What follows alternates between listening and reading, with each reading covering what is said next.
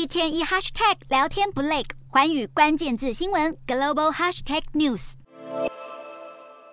人力车夫背后写上 Uber 四个字，带领游客导览东京浅草。现在 Uber 不只能够叫车，还推出了游艇、人力车等多样化交通服务。不过，其实对 Uber 来说，日本始终是难以打进的市场。日本的计程车界竞争力强大，而支撑这个业界的，就是日本交通第三代接班人，人称“计程车王子”的川锅一郎。早在2011年，他就带领公司推出了轿车应用程式 Japan Taxi。之后，在2020年又推出整合性更高的应用程式 Go。川锅一郎的祖父就是被称作“计程车王”的川锅秋藏。川锅秋藏在日本战后整合了东京的计程车业，让日本交通一跃成为日本最大计程车业者。川国一朗当初以三十四岁的年纪继承日本交通，不过起初公司负债累累，川国决定卖掉家族所有非核心事业，专注在计程车业上，才有了今天的成绩。而随着 IT 浪潮来袭，川锅也选择急流勇退，四十四岁就将公司交棒。在 Uber 出现后，川锅也积极维护日本计程车业的权益。他会说服其他业者避免和 Uber 合作。作为日本交通的会长，